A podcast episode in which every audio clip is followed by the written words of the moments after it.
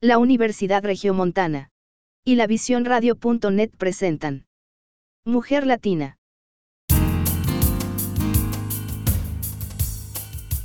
Soy Leticia Treviño y me da mucho gusto saludarlos en este espacio radiofónico de Mujer Latina que hacemos con mucho gusto y mucho entusiasmo en la Universidad Regiomontana.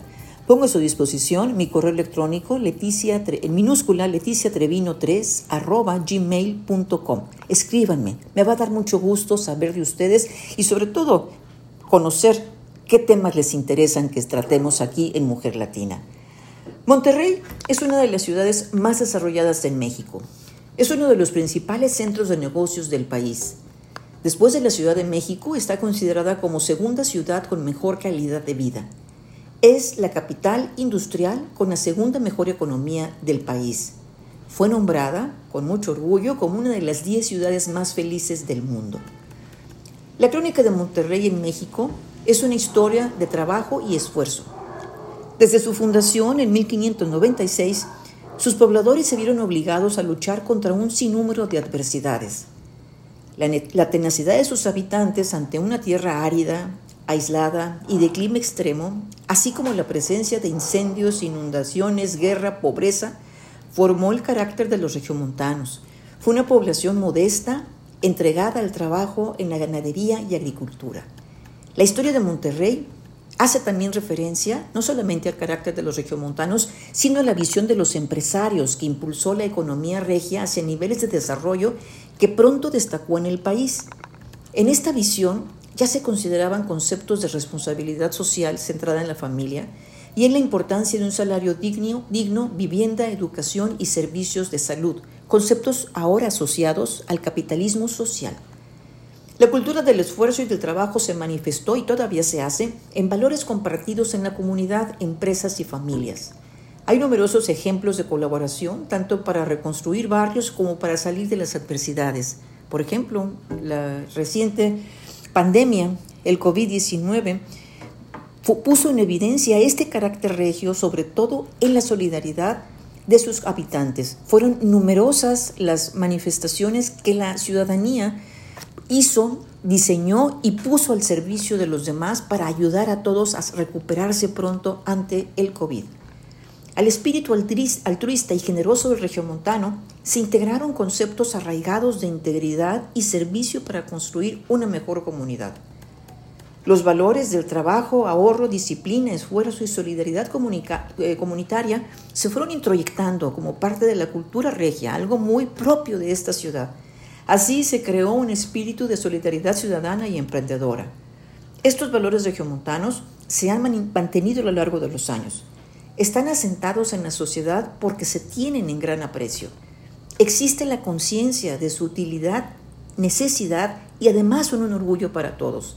Las universidades, escuelas, empresas, organizaciones se esfuerzan en promoverlos y consolidarlos, de manera especial entre los jóvenes conscientes todos de que fueron impulsores del desarrollo y un factor de identidad y de unión en el Estado. Valores que forman parte de la cultura regiomontana y que van inmersos en la carne asada, el fútbol, en el orgullo de sus montañas, en las expresiones como fregón, tíos, buena onda, que son tan típicas de los regiomontanos, pero sobre todo en la calidez de la gente que se jacta de ser bien trabajadora y que da la bienvenida a todo lo que represente desarrollo e innovación. Regia Comunidad, que fue la primera en el país en tener un gobierno independiente, porque también trabaja en la construcción de una ciudadanía activa. Y en este programa vamos a hablar justamente de los valores de Nuevo León, que integran su patrimonio. Gracias a la crestomatía, vamos a presentarles un material preparado por Conarte y que está disponible en redes sociales, el que en el que nos habla justamente de los valores del Estado que se expresan en su riqueza natural, muestras artísticas, gastronomía e historia es un documento muy interesante donde nos explica, primero que nada, el concepto de patrimonio y las diferentes formas de expresarse y cuidarse. Mujer latina, mujer de hoy, mujer latina, mujer sin límites, mujer latina, mujer que va contigo, comenzamos.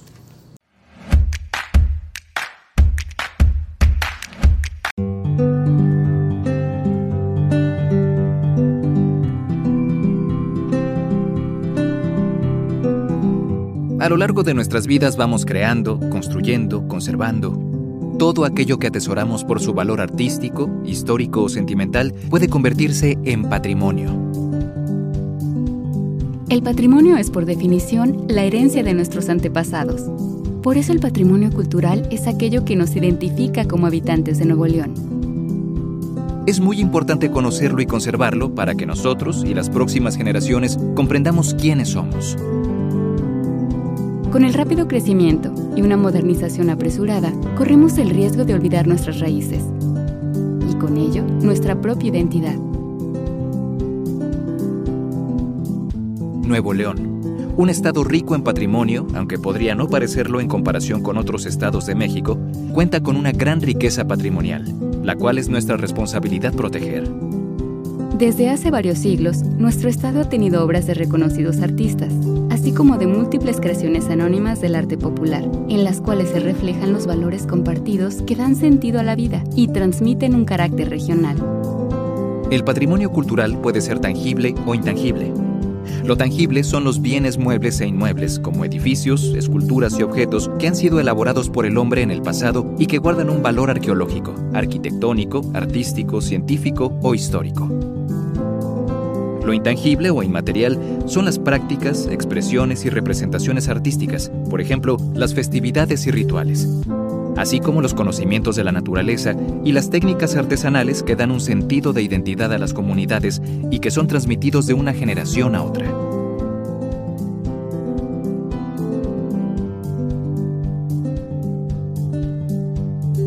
Patrimonio arqueológico. Antes de la llegada de los españoles a lo que hoy es nuestro país, diversos pueblos dejaron constancia de su paso por esta región. En Nuevo León se han encontrado fósiles, cerámica, textiles, así como restos de animales prehistóricos de flora y fauna o humanos. Piezas arqueológicas que son diferentes a las de otros territorios del país, algunas de las cuales tienen hasta más de 10.000 años de antigüedad. Nuevo León cuenta con lugares importantes de pinturas rupestres y de petrograbados. El trabajo de los arqueólogos ha situado a los petroglifos, estos grabados ancestrales en rocas o cavernas, como inigualables en el mundo, tanto por sus características como por su antigüedad. Boca de Potrerillos, en el municipio de Mina, es un ejemplo de un sitio único en su tipo en América Latina. Por su ubicación en zonas apartadas de la zona metropolitana de Monterrey, su conservación es difícil y está expuesta a saqueos constantes.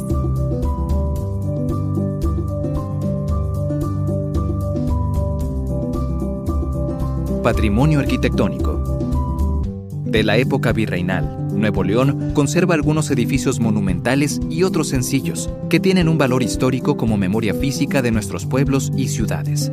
Algunos de estos inmuebles son característicamente norestenses, es decir, que son de un estilo arquitectónico distinguido por su sobriedad o pocos detalles, por su volumen cuadrado y austero, así como por sus muros anchos y altos a fin de resistir los contrastes de la temperatura local. El adobe, el sillar, la piedra, la hoja de palma y la madera fueron los materiales más utilizados para formar estas construcciones y que son utilizados para su restauración apegándose a su técnica tradicional de uso. En municipios como Lampazos de Naranjo o Linares hay numerosas casas norestenses, mientras que en el municipio de Vallecillo predomina el uso singular de la piedra. Por otro lado, casi todos los municipios del estado cuentan con una iglesia del siglo XVIII o XIX. En Monterrey, el monumento más emblemático es el que alberga el Museo Regional de Nuevo León, el Obispado, que fue la residencia de descanso de un obispo y que posterior a la independencia nacional sirvió también como cuartel militar. De la época del porfiriato y con fuerte influencia europea, son edificios tan característicos como el Palacio de Gobierno Estatal o el Casino de Linares. Monterrey cuenta con numerosas muestras del modernismo, como el antiguo Palacio Federal con su estilo Art Deco el hospital de zona, escuelas de educación básica y técnica que reflejan el crecimiento que fue teniendo la metrópoli en las primeras décadas del siglo XX y que también generó destacadas zonas residenciales. Patrimonio artístico. Algunos edificios resguardan en su interior lo que se conoce como patrimonio artístico, que consiste en murales, vitrales, esculturas, pinturas, diversas figuras decorativas e incluso elementos como puertas, ventanas, decoraciones de fachada y lámparas. En nuestras localidades podemos apreciar una variedad de muestras de patrimonio artístico, como estatuas, monumentos conmemorativos, esculturas monumentales, bustos, fuentes, portales y mausoleos. Patrimonio histórico.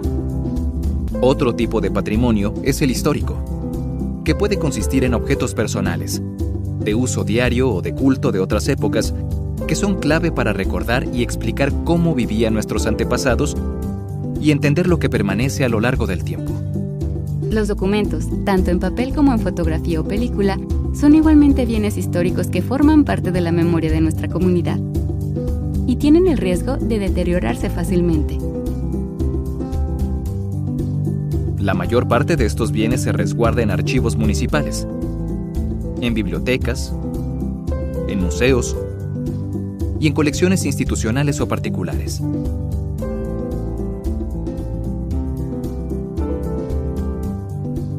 Patrimonio industrial.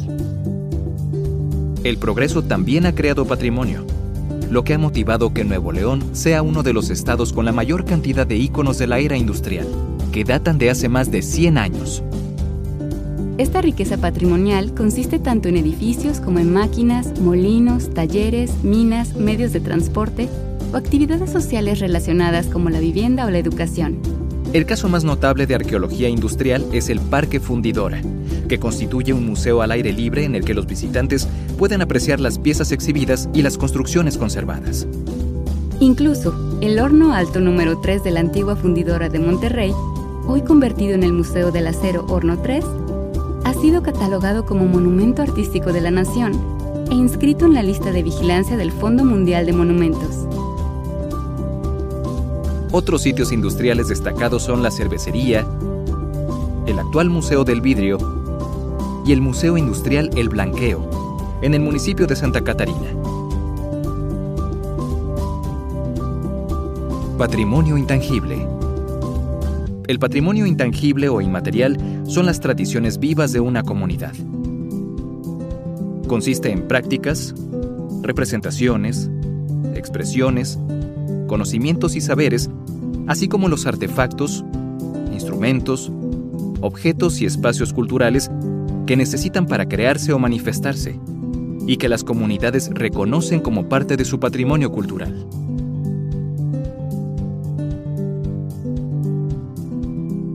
Tradición oral y creencias. Nuestra identidad, lo que somos, cómo pensamos y lo que consideramos tradicional, lo aprendemos y transmitimos de forma oral o mediante el ejemplo. La tradición oral de la región se manifiesta en nuestra relación con la naturaleza, con nuestros semejantes y en las creencias mágicas y religiosas. Nuestra típica forma de hablar el acento norteño y los regionalismos nos identifican como neoleoneses. La historia oral que conservan las personas mayores de nuestras comunidades nos conecta con nuestras raíces. Entre las creencias religiosas se encuentra el de la Virgen del Roble, que se remonta al siglo XVIII, por una leyenda en la que la imagen de la Virgen cruzaba por el ojo de agua de Santa Lucía resguardada en el tronco de un roble. Artes del espectáculo. La música, la danza, el teatro son manifestaciones del patrimonio inmaterial, tanto la música artística o del pasado como la tradicional, tanto la danza clásica como la folclórica o la religiosa. Una forma de representación popular es la danza de los chicaleros, presentada en Semana Santa en el municipio de Galeana. Otra es la pastorela campesina, que se encuentra en riesgo de desaparición ya que solamente se celebra en algunas zonas rurales del estado. Festividades tradicionales. Otra manifestación cultural intangible son las fiestas tradicionales, que pueden ser cívicas, populares o religiosas. Las cívicas son las que nos identifican como mexicanos. El 16 de septiembre y el 20 de noviembre, por ejemplo.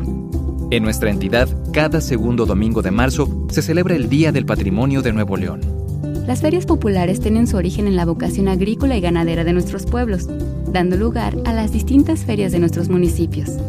Las fiestas religiosas tradicionales en el estado son mayoritariamente católicas, como la Navidad y Semana Santa, así como las fiestas patronales que nos remiten a la fundación misma de nuestros pueblos. Una celebración única de Nuevo León es la que conmemora al Niño Fidencio, que se realiza en Espinazo, comunidad del municipio de Mina, al que acuden cientos de personas cada año en peregrinación. Conocimientos, gastronomía y oficios. La herbolaria o la gastronomía son algunas manifestaciones de los conocimientos y prácticas sobre la naturaleza que nuestros antecesores nos han transmitido. Nuestros platillos típicos están integrados por ingredientes de la región y reflejan los gustos y costumbres de nuestra gente. Los oficios artesanales transforman materias primas regionales en productos como muebles de madera y palmito trenzado, enseres para la agricultura y ganadería, juguetería artesanal y una rica panadería, entre otros. Los oficios tradicionales son ocupaciones vinculadas a nuestra historia y características regionales. Otros oficios tradicionales están relacionados con la recolección de frutos, recuerdo de nuestro antepasado seminómada como los recolectores y descascaradores de nuez. Conservemos nuestras tradiciones. Tanto el patrimonio tangible como el intangible están en riesgo constante. Las construcciones son sujetas a modificaciones o demoliciones para aprovechar su terreno, con lo que perdemos las huellas de la evolución de nuestras poblaciones. El patrimonio inmaterial es frágil, siempre cambiante y complejo, por lo tanto difícil de preservar. La migración, los procesos globales y los medios de comunicación hacen que evolucione, sea revalorizado, recreado o reinventado hasta su transformación esto es porque la identidad es un proceso social que varía a través del tiempo y del espacio y se encuentra en constante recreación. El patrimonio cultural contribuye a formar nuestra identidad y sentido de pertenencia al vincularnos con la cultura tradicional y la tierra que es nuestro hogar. Por esto, es importante valorar y preservar nuestro patrimonio cultural a través de la investigación, el estudio, la difusión y la enseñanza. Conocer y disfrutar nuestro patrimonio cultural es un derecho de todos. Preservarlo es también responsabilidad de todos. Es un deber moral hacia nuestro pasado y hacia nuestro futuro. Valoramos el legado de nuestros antecesores y entregamos el testimonio de nuestra tradición cultural a quienes nos siguen.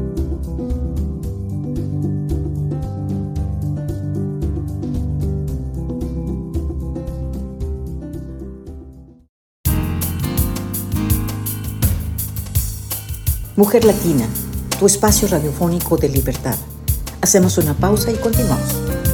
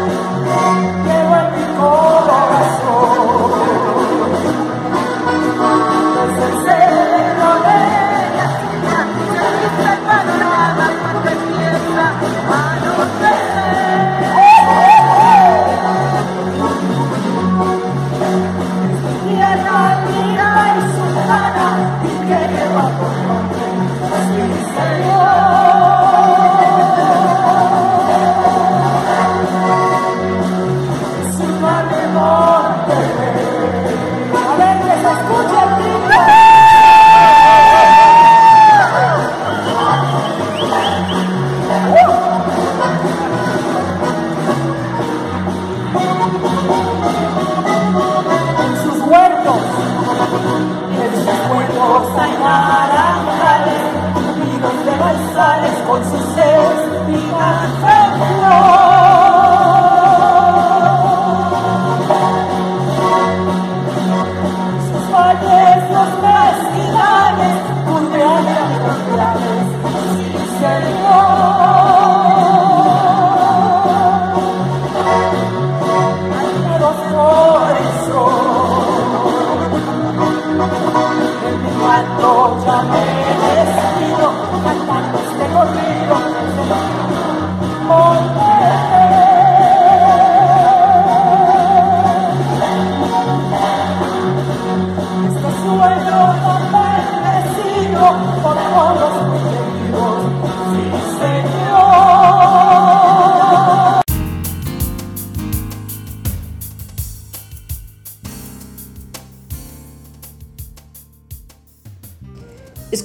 correo de Monterrey con la magistral voz de Dolores Martínez, amiga de la Universidad Regiomontana, amiga también aquí de Mujer Latina. Ella es una cantante que nos hace vibrar los corazones con la fuerza y belleza de la música mexicana y canciones tradicionales.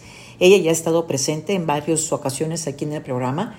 Ella es una cantante enamorada y apasionada, porque así se autodefine, de nuestras raíces y riqueza cultural mexicana. Es también eh, amante de la danza folclórica, la música, el canto y la cocina tradicional acá de nuestros pueblos, principalmente del norte, y es originaria de Guadalajara, Jalisco. Le enviamos un cariñoso saludo a Dolores, siempre es un placer incluir su voz aquí en Mujer Latina. Nuevo León tiene tres pueblos mágicos, Linares, Bustamante, Santiago. Vamos a escuchar eh, a través de una entrevista que le hicimos a Roberto Barragán, jefe de atención a servicios turísticos de aquí del estado de Nuevo León, una interesante descripción de estos tres municipios en Nuevo León que también, desde luego, forman parte del patrimonio de nuestro estado.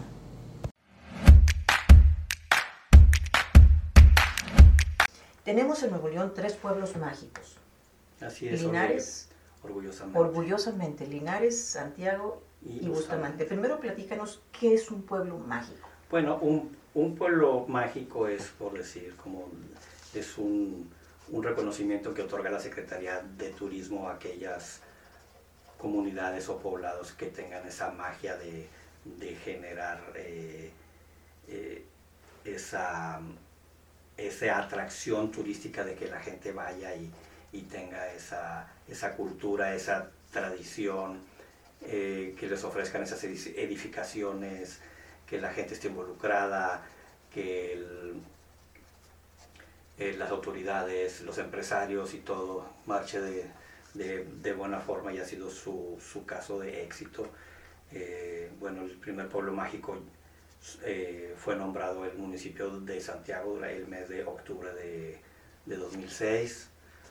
Está al sur, al sur Está de... en la zona citrícola, estamos Sí, la hablando citrícola. en la- al sur de Monterrey, en la zona citrícola, aproximadamente entre 35 y 40 kilómetros del área metropolitana de, de Monterrey. La zona citrícola, vamos a hacer un paréntesis, abarca Montemorelos, Montemorelos, Allende. Allende, Santiago.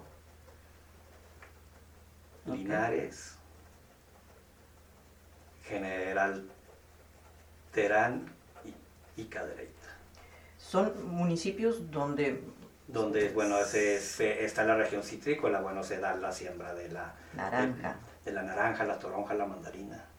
Entonces los, los Deliciosos. Muy, muy buenos. sí, deliciosos. Como diríamos, Muy- la- las naranjas son brigonas. Las naranjas son brigonas. Entonces Santiago está en la zona citrícola y, Sí. y entonces es considerado pueblo mágico por Pueblo. su tradición, por su Ujú. cultura, por su historia, por el involucramiento de toda la Su comunidad, gastronomía su también. gastronomía. Así es. ¿Qué podemos encontrar en Santiago?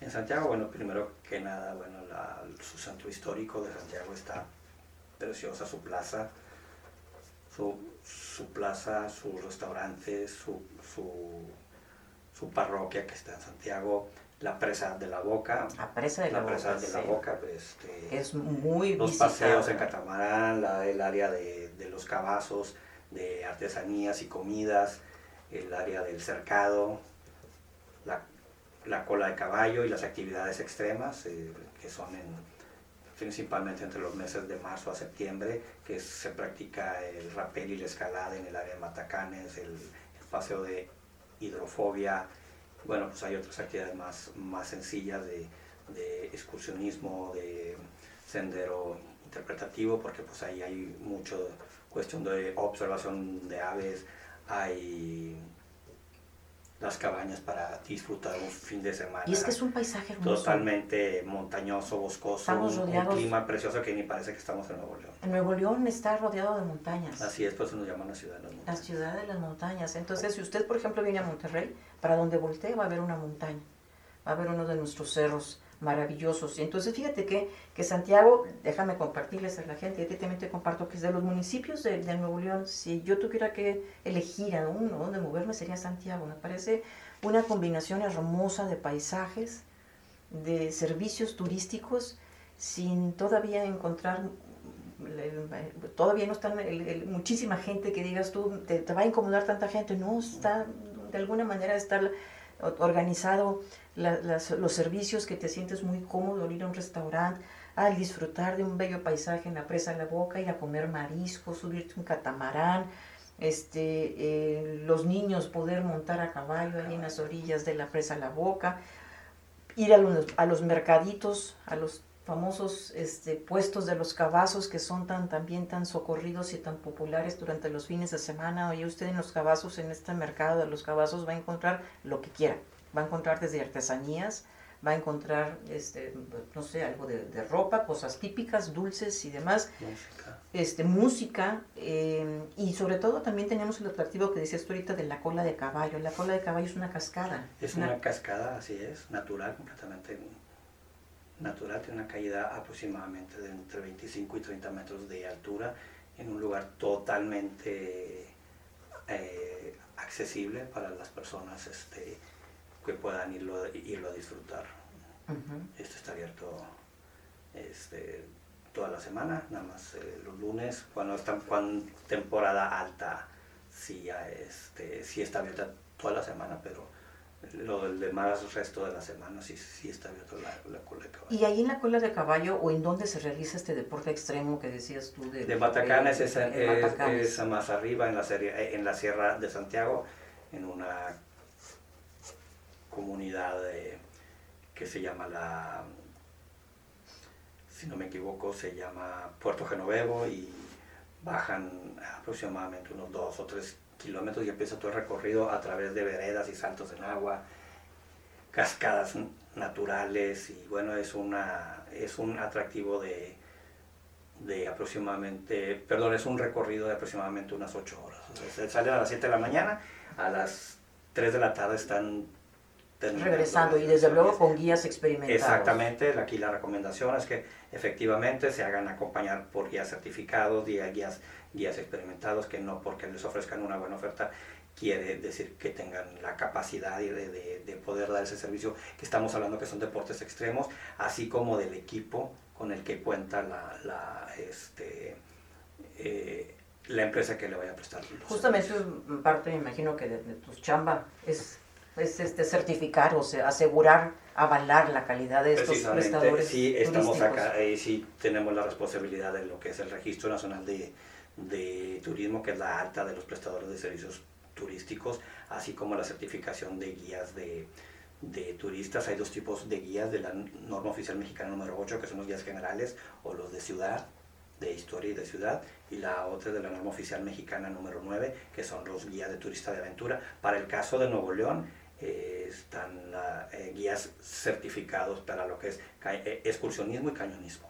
Eh, esos son guías. Hay otro tipo de certificaciones, pero no aplican. No aplican a nuestros No hay tanta demanda aquí en Nuevo León como es el camión de mm, Relativamente muy cerca de Santiago, aproximadamente unos una hora más o menos, está otro pueblo mágico que es Linares. Linares, así es. Sí, Linares, además de las glorias que encontramos. Las, famosas glorias que eh, de, leche quemada con, con nuez. Este, y ahora también ya hay versión light. Versión light, sí, ya ahí le ponen algunos, llevan dátiles también, lo, preparan con este, pues, pues, varias formas, pero sí tiene mucha demanda. Y, si usted, cuando venga a Nuevo León, vaya a Santiago, váyase, obviamente tiene que irse en carretera a Linares y va a advertir durante el camino, además del paisaje hermoso de la montaña, va a advertir a muchos vendedores de naranjas, mandarina, conservas de miel, chile piquín. ¿Qué, qué podemos encontrar en Linares? El Linares, bueno, pues la... Porque también es pueblo mágico. Sí, las, bueno, ahí se hace mucha artesanía de madera, de piel. Eh, muchos van a buscar las famosas tortas compuestas. Ahí en Linares este, son muy famosas. Yo lamentablemente las veces que he ido a Linares no he tenido oportunidad de irlas a probar, pero pues ya me platican toda la, toda la receta. ¿Qué llevan las tortas compuestas? Las tortas compuestas es una torta de embarrada de frijol y que lleva ahora sí que aquella que la creo es como dijéramos si nos comiéramos una gordita de revoltijo. Este lleva muchos ingredientes, eh, papa, picadillo, este chile, eh, este y creo que lleva un, un um, creo que lleva hasta betabel en algunas ocasiones, o sea, por eso le llaman compuesta porque es de, es de revoltijo, pero que son deliciosos. Fíjate, déjame hacer un paréntesis, esta expresión revoltijo es una expresión muy norteña. Y lo utilizamos aquí los, los eh, este, norteños de, aquí de Nuevo León para hacer referencia a una mezcla de mil cosas. O sea, entonces, es decir, es una torta compuesta o una torta de revoltijo, es que lleva una mezcla de diferentes combinaciones. Así es. Bueno, entonces, Linares, sus tortas compuestas, sus glorias, su plaza. Su plaza principal. Quiero destacar que los dos pueblos mágicos y próximamente el tercer pueblo mágico cuentan con un espectáculo de luz y sonido que se llama Videomapping en las noches, que por lo regular es los fines de semana, viernes, sábado y domingo.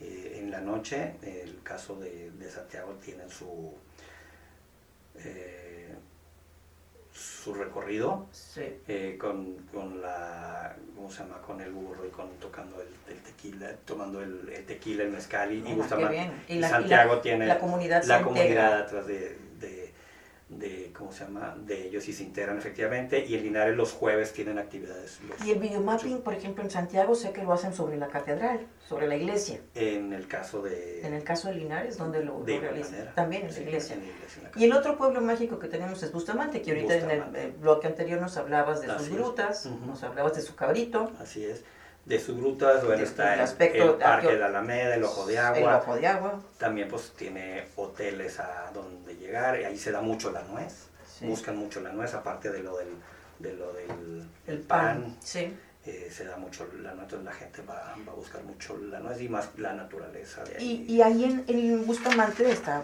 pegadito la zona antropológica de los petroglifos, Sí, sí, sí colinda hacia un lado con, la, zona de petróleo que colinda con Hidalgo. Con el municipio con Mina. de con Mina, Nuevo León, efectivamente. Eh, sí, está lo que es boca de, de, de, potrerillos. Está, está pegadito, bueno, muy cerquita. mucha gente, viene mucha gente, y bueno, tiene que pasar por Bustamante, este, sobre todo por el mes de octubre. No hay un acceso que conecte Bustamante con Mina, se tienen que ir vía vía Salinas Victoria y conectársela con la carretera Monclova para ir a Mina, pero viene infinidad de turistas y de gente que hacen, ni nos damos cuenta en el área metropolitana a lo que es las festividades de lo del Niño Fidense, porque también se da mucho el turismo religioso. Ah, qué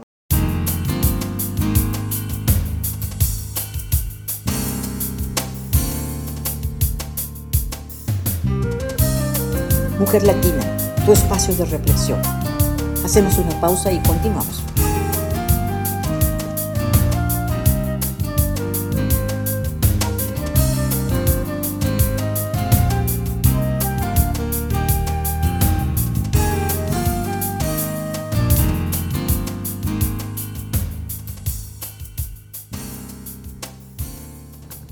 Continuamos con Mujer Latina.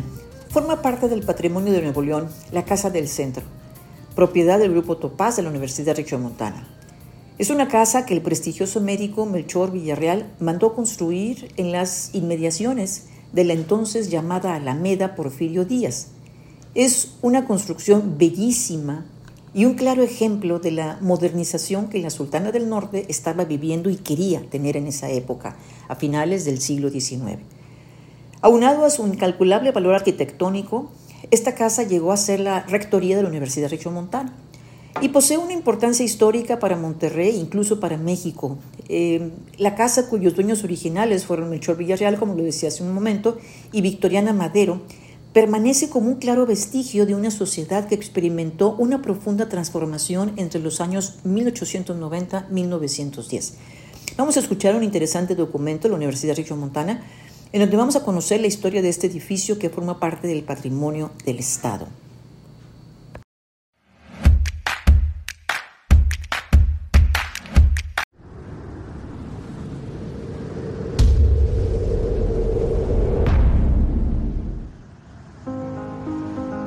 Muy cerca del primer cuadro de Monterrey, frente a la Alameda Mariano Escobedo, se levanta una magnífica y centenaria casa conocida como la Casa del Centro o la Casa de la Alameda.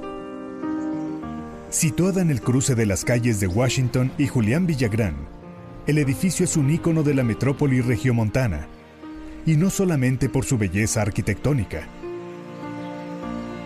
La casa resume en sí misma una parte importante de la historia de Monterrey, con sus rasgos distintivos de trabajo, solidaridad y afán de progreso.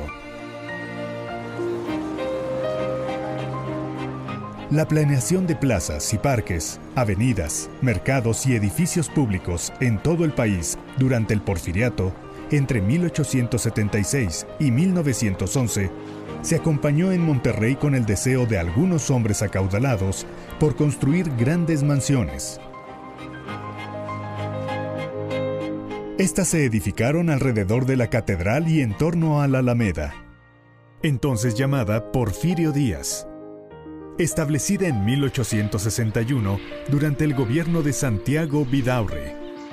Una zona arbolada y tranquila donde podía darse un agradable paseo a pie, en un alto triciclo o en los gratos carruajes de aquella época.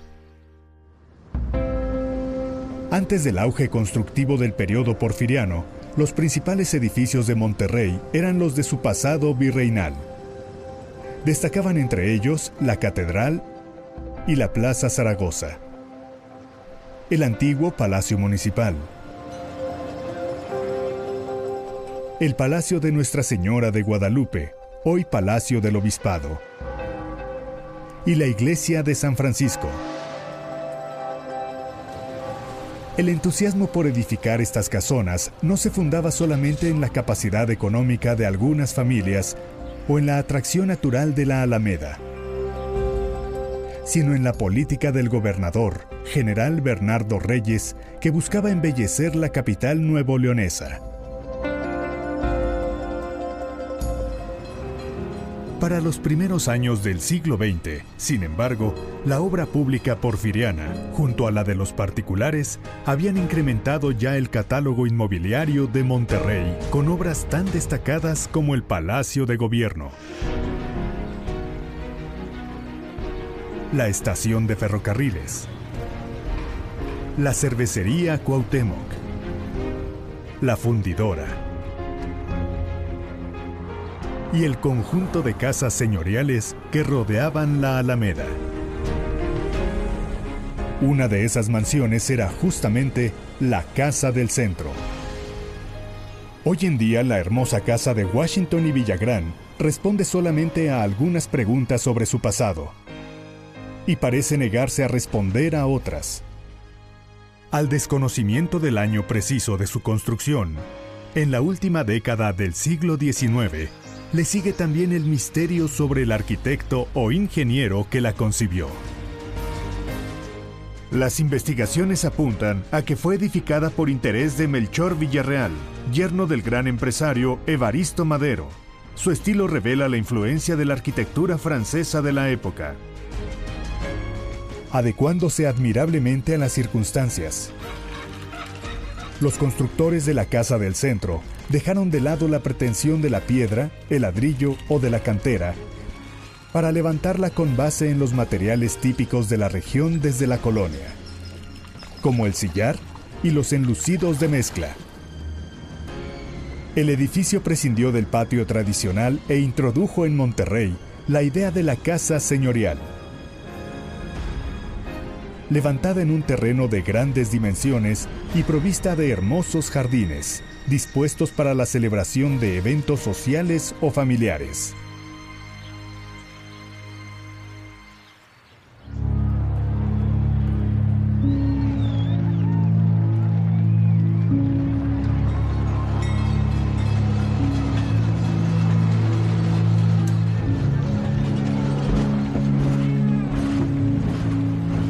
En junio de 1910, el candidato presidencial Francisco I. Madero se hospedó en la Casa del Centro, propiedad entonces de sus tíos Victoriana Madero y Melchor Villarreal.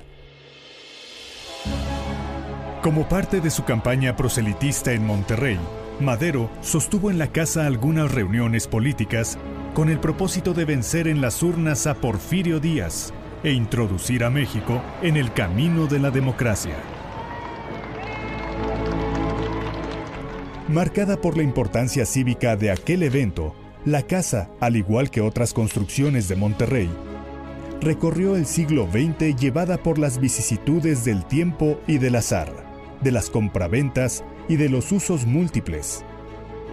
Tras el uso familiar que le dieron Melchor Villarreal y la familia Madero, la casa se convirtió en residencia de gobernadores, luego en funeraria y finalmente en patrimonio de la Universidad Regiomontana, que en 1979 le restituyó su original dignidad, convirtiéndola en su rectoría. Hacia 2013, sin embargo, la bella mansión había sufrido los efectos de la urbanización y del paso del tiempo, al grado de hallarse oculta entre pequeñas oficinas provisionales construidas con paneles de yeso, plafones de tabla roca y otros materiales perecederos. Ante este panorama, Grupo Topaz, una empresa mexicana, decidió recuperar el magnífico inmueble. En un ejercicio notable de rescate arquitectónico y apoyado por la Universidad Regiomontana. Topaz liberó al edificio de las construcciones que prácticamente lo ocultaban, a lo cual siguió, en una segunda etapa, un paciente proceso de restauración que devolvió a la casa su antiguo esplendor.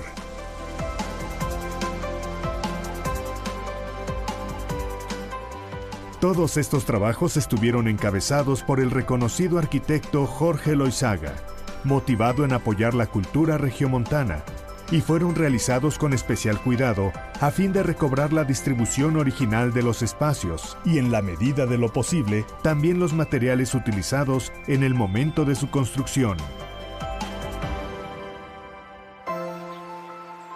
Hoy la Casa del Centro forma parte del Laboratorio de Arte, Cultura y Ciudadanía de la UR. Su tarea será, usando como base el arte y la cultura, la de rescatar los valores que hicieron de Monterrey una ciudad pujante y en constante progreso.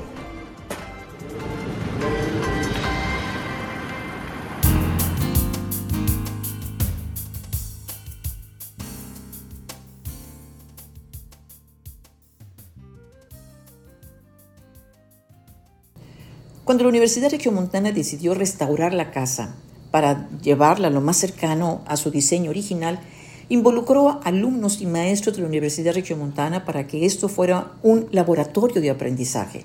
Vamos a escuchar el testimonio de Adriana Costa, que participó en este proceso de restauración.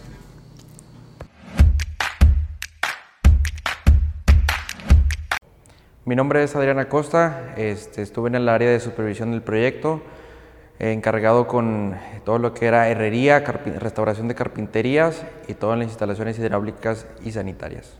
Mi participación en el proyecto este, depende de las especialidades, pero las ingenierías duraron como unas 6-7 meses, este, carpinterías un año, eh, un año, un mes más o menos, y la herrería fue menos, fue cuatro meses en la supervisión de la herrería. El proceso más interesante fue dentro de las carpinterías, en lo que yo estaba supervisando, ya que este, se vino un arquitecto llamado el arquitecto Luisaga y empezó a implementar unos procesos dentro de la carpintería que eran de mucho tiempo atrás y que le dan mucha vida a este proyecto y a esta casa. Los valores que se perciben aquí en esta casa, este, la honestidad, orden, respeto, este, más que nada porque se trabajó con mucha gente eh, muchos procesos, muchos, este, mucho, mucho equipo dentro del proyecto. La casa del centro, la casona, como le llamamos así nosotros, este, puede aportar mucho en la visión de, de, la UR, ya que está en el mero centro, este, la conocen, bueno, haciendo trámites de permiso en desarrollo urbano, la conocen como el centro, el corazón del centro. Este, mucha gente lo conoce y está identificada con esta casa porque mucha gente estudió aquí. Este, entonces así se puede asociar mucho con la misión y visión del UR por mucha gente que ha trabajado aquí y estudió aquí. Las anécdotas como equipo de UR eh, fue trabajar todos los días eh, dentro de este proyecto con, con muchos conocimientos, con, con procesos que no conocíamos, nos apoyamos. Dentro de lo que empezó con la demolición, ahí tuvimos una experiencia eh, cuando se empezó a derrumbar y era algo muy peligroso que se pudo sacar a fondo. Era, pues era un edificio de dos pisos muy grande dentro de lo que viene siendo este sector una de las anécdotas del proyecto es cuando empezamos a... Se tenía que hacer unas escaleras para el sótano y resultó que ya teníamos el espacio y estaban las escaleras dentro de... Entonces nos, nos ahorramos un tiempo y un proceso de, de, de, hacer las actividades de las escaleras. Algo que deseo agregar dentro de, de, este, de este proyecto, pues agradecerles a todos, a todos por considerarme este proyecto, confiar en mí, este, y espero que les haya sido de, una aportación de mi parte muy grande dentro de esto. Si no, al revés, yo me quedo con mucho, con mucho aprendizaje de todos y cada uno de los que participaron y que me apoyaron. Porque él fue el que me, hizo la, invitación a, lo que viene siendo los proyectos de, de UR.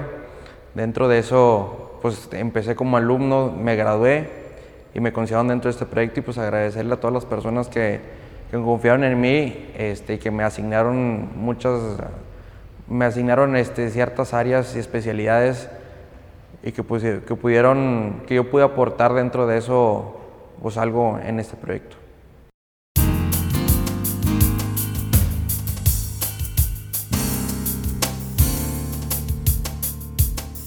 Gracias por acompañarnos.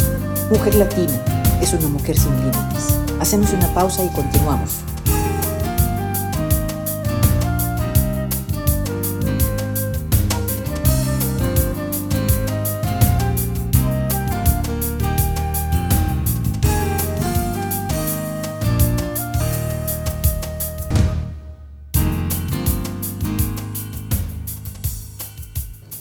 Continuamos con Mujer Latina y con este interesante documento preparado por la Universidad Regiomontana sobre la Casa del Centro.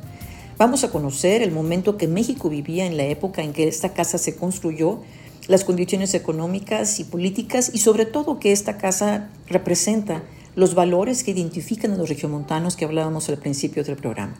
La denominada cultura del esfuerzo es caracterizada por el trabajo, ahorro, disciplina, esfuerzo, solidaridad. Y vamos también a escuchar el testimonio de Adolfo Chávez, que también participó en la restauración de la casa. Él fue supervisor de obra y nos comparte su experiencia en este trabajo arquitectónico.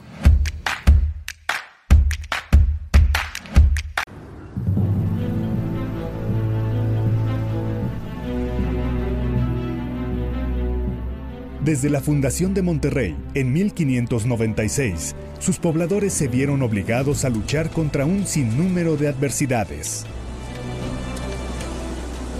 alejados de la capital novohispana y de los grandes centros culturales y económicos, en medio de una región inhóspita, con poca agua y temperaturas extremas.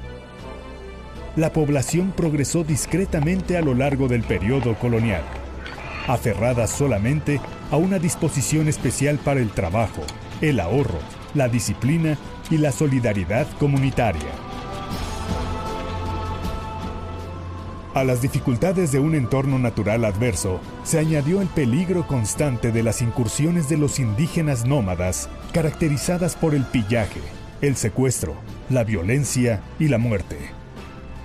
Nacidos en la llamada Tierra de Guerra Viva, los primeros regiomontanos se crearon auténticamente en el combate por sus vidas y las de sus familias.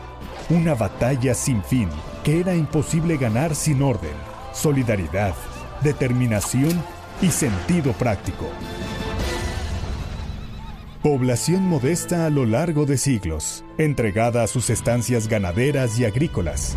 Monterrey empezó a desarrollarse verdaderamente en las primeras décadas del siglo XIX, al convertirse en conexión entre el centro de México y la pujante economía estadounidense a través de los puertos de Matamoros y Tampico.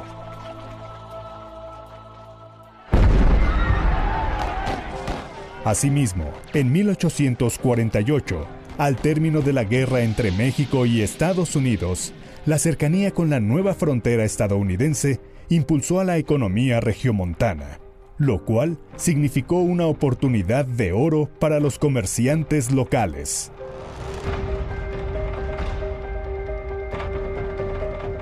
Aquella bonanza se tornó extraordinaria al comenzar el siglo XX, cuando una empresa siderúrgica, la Compañía Fundidora de Fierro y Acero de Monterrey, y una empresa de bebidas, la Cervecería Cuauhtémoc, impulsaron a la ciudad y a toda la región hacia niveles de desarrollo nunca antes vistos en una ciudad del norte del país. La coyuntura representada por la vigorosa economía estadounidense, aunque importante, no fue sin embargo la razón principal del considerable despegue de Monterrey hacia los primeros años del siglo XX. Encabezada por un grupo de activos emprendedores como Don Isaac Garza, Don José Calderón, Don José Muguerza y Don Vicente Ferrara, así como las familias Zambrano y Milmo y otros industriales visionarios. La sociedad regiomontana capitalizó en poco tiempo aquella circunstancia con base en sus propias cualidades ancestrales. Las virtudes del trabajo y de la organización comunitaria, del ahorro y del sentido práctico, y de la búsqueda de oportunidades. Como resultado de este primer auge industrial, la antes pequeña ciudad de Monterrey creció notablemente, atrayendo a muchas personas de distintos puntos del estado, así como de Coahuila, Tamaulipas, San Luis Potosí, Zacatecas y otras entidades aledañas. De esta manera, a lo largo de generaciones, mexicanos oriundos de todos los estados del país llegaron a Monterrey con la ilusión de mejorar su vida a través del trabajo, e hicieron suyos los valores distintivos de la cultura regiomontana.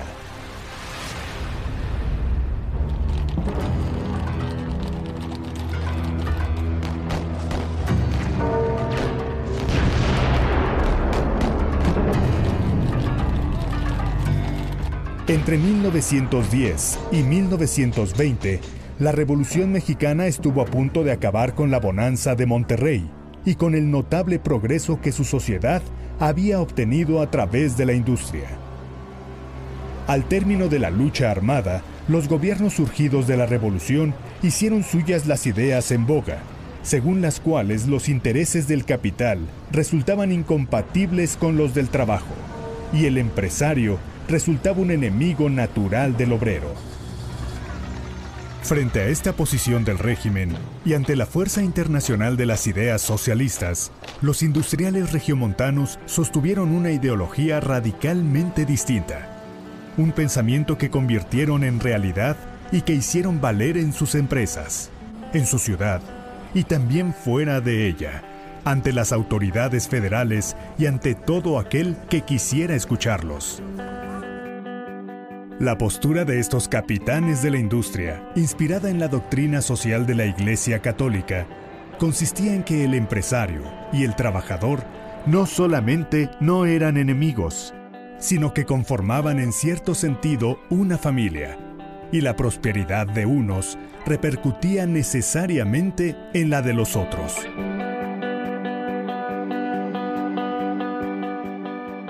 Bajo este esquema, la responsabilidad del empresario no se limitaba a mejorar la vida de sus empleados, sino que incluía la necesidad de proporcionarles educación dentro y fuera de sus trabajos, con el fin de alejarlos del alcohol y el despilfarro, fomentando los valores de la superación personal y la unidad familiar.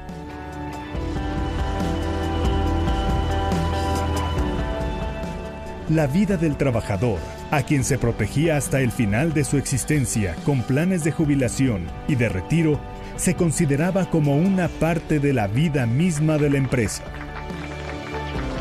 Del trabajador, por otra parte, se esperaba un férreo compromiso con la empresa, a la que podía considerar como suya en la medida en que su bienestar y el de su familia estaban vinculados directamente al éxito o al fracaso de la misma. La llamada cultura del esfuerzo, articulada sobre todo por la cervecería Cuauhtémoc a través de su revista Trabajo y Ahorro, resultó novedosa y significativa para la época. Mediante este discurso, los regiomontanos reconocieron sus valores históricos, tales como el trabajo, el ahorro, la disciplina y la solidaridad comunitaria sentaron en ellos las bases de su propia identidad y los dotaron de la fuerza política que aquel momento histórico exigía.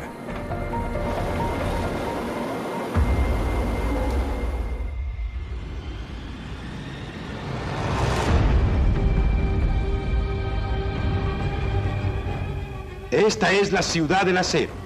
En el camino de su industrialización, México ha dado un gran paso de avance en uno de sus centros vitales como lo es Monterrey, y su producción se ha enriquecido merced a nuevas y modernísimas instalaciones eléctricas. Su más reciente inversión, sobrepasando los mil millones de pesos en equipo, contribuye a acrecentar la riqueza industrial del país. Mediante la cultura del esfuerzo, el país conoció una vieja realidad de Monterrey la de los valores compartidos a través del trabajo en cada empresa y en cada familia. Acostumbrada desde siglos atrás a valerse por sí misma, sin esperar nada de los gobiernos, la sociedad regiomontana elaboró una filosofía a su medida, en la cual cada persona, en su comportamiento diario, era a la vez responsable de su propio bienestar y del bienestar colectivo. Más allá de las palabras, los hechos hablaron por sí mismos. Hacia los años 40, gran parte de la población regiomontana se distinguía ya por contar con vivienda propia y excelentes servicios de salud. En relación con aquellas prestaciones que parcialmente y de manera tardía comenzaba a distribuir el Estado en otros lugares del país. La construcción de colonias, parques y centros recreativos para los trabajadores, así como el afán de los empresarios por proveerlos de mejores servicios educativos y asistenciales, pusieron de manifiesto durante buena parte del siglo XX la vigencia de los valores históricos de Monterrey. Valores que ahora mismo, en el siglo XXI, tienen la oportunidad de revitalizarse en un mundo radicalmente distinto.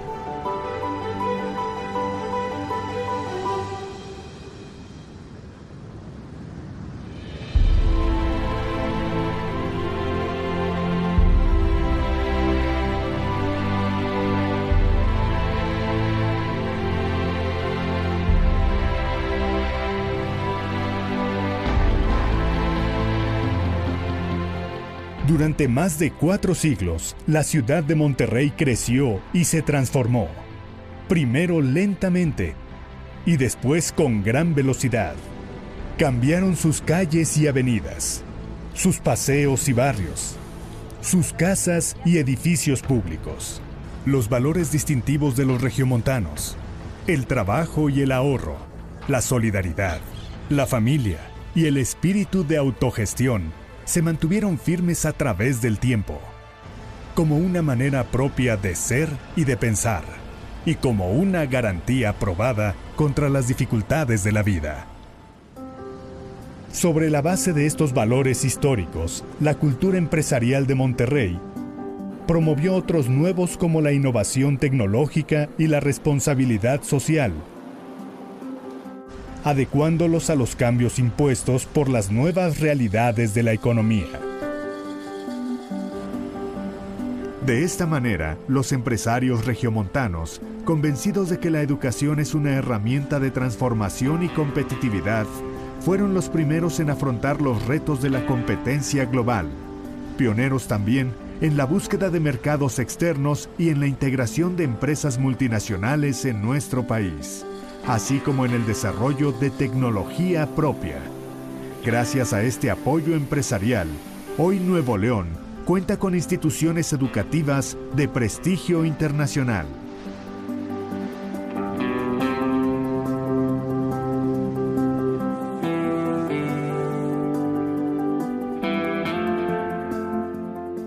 Con el propósito de difundir estos valores, la Casa del Centro de Laboratorio de Arte, Cultura y Ciudadanía de la Universidad Regiomontana será un espacio dentro del distrito Purísima Alameda, que servirá como catalizador de la creatividad, la energía y la participación comunitaria.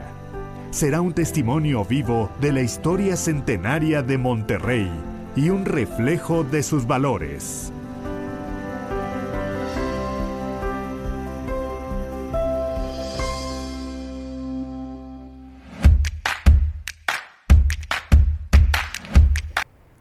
Soy Adolfo Chávez, soy el supervisor de obra y la participación que tuve en el proyecto de la Casa del Centro este, son las intervenciones de refuerzos estructurales, eh, cuestiones de ingenierías, revisión y este, terminando con los cubos de los elevadores, eh, el interior y el exterior.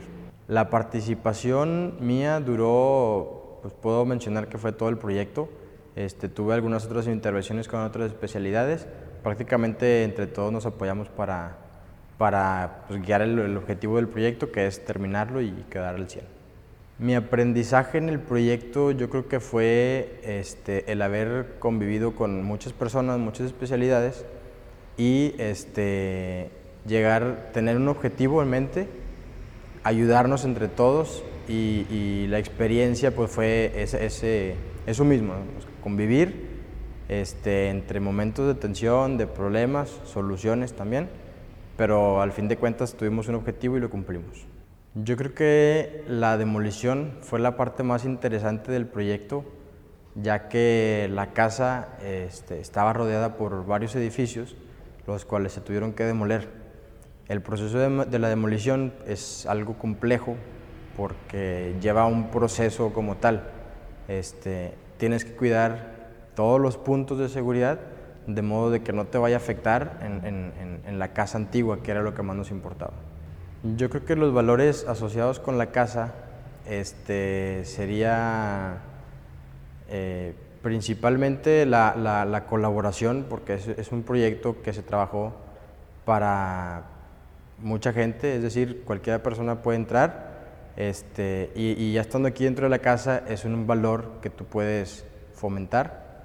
Eh, los siguientes que yo destacaría puede ser, este, no sé, a lo mejor eh, la seguridad. Seguridad puedo mencionarlo como valor porque es, un estado de, confort en el que tú te puedes sentir y pues la otra es de, de, apoyo, creo yo. El apoyo, pues el estar con diferentes personas no te, no te limita a hacer cierta, cierta actividad. Yo creo que la casa este, va en línea a la misión que es la, integración del ser humano. Entonces aquí pues es un espacio de, confort, este, es un espacio agradable y a la vez histórico, o sea, te sientes en un espacio de, la época antigua y pues va, va, va desarrollando la persona en base a una trascendencia. Yo sugiero que esta casa se utilice como un centro este, histórico de la universidad, que sea algún icono, este, como un, este, un lugar de reunión académico donde puedas venir el alumnado o, miembros de la universidad pues a, a participar, o a convivir. Tenemos un espacio afuera al aire libre, agradable. Entonces yo creo que sí puedes pasar aquí un momento bien. Una anécdota que no quiero mencionar, pero voy a mencionar, yo creo que es la de la demolición. Este, en el proceso de demolición tuvimos un momento complicado, porque al ser muros de sillar, pues eh, en la demolición no lo puedes controlar muchas veces. Si no tiene un sistema constructivo a base de castillos, columnas, cerramientos, entonces no, hay manera en que puedas identificar hacia dónde se va a mover un muro de mampostería. Yo creo que, fue un proceso en la demolición donde se hizo un mal movimiento, lo que provocó que el muro de sillar se fuera hacia abajo sin control y estaban pasando carros. Entonces al momento de que cae el muro, pues hubo, hubo algunos carros donde tuvieron que sacarle la vuelta y casi ocasionó un accidente. Por fortuna no pasó nada, pero este, yo creo que sí fue un momento de, de, de tensión, de pánico, por llamarlo así. Dar gracias este, por, por poner confianza en mí, eh, por, por, por, ayudarme a crecer, a aprender, a la vez este, a trabajar y pues dar gracias a, las personas que, que me dieron esa autoridad para poder salir con el proyecto.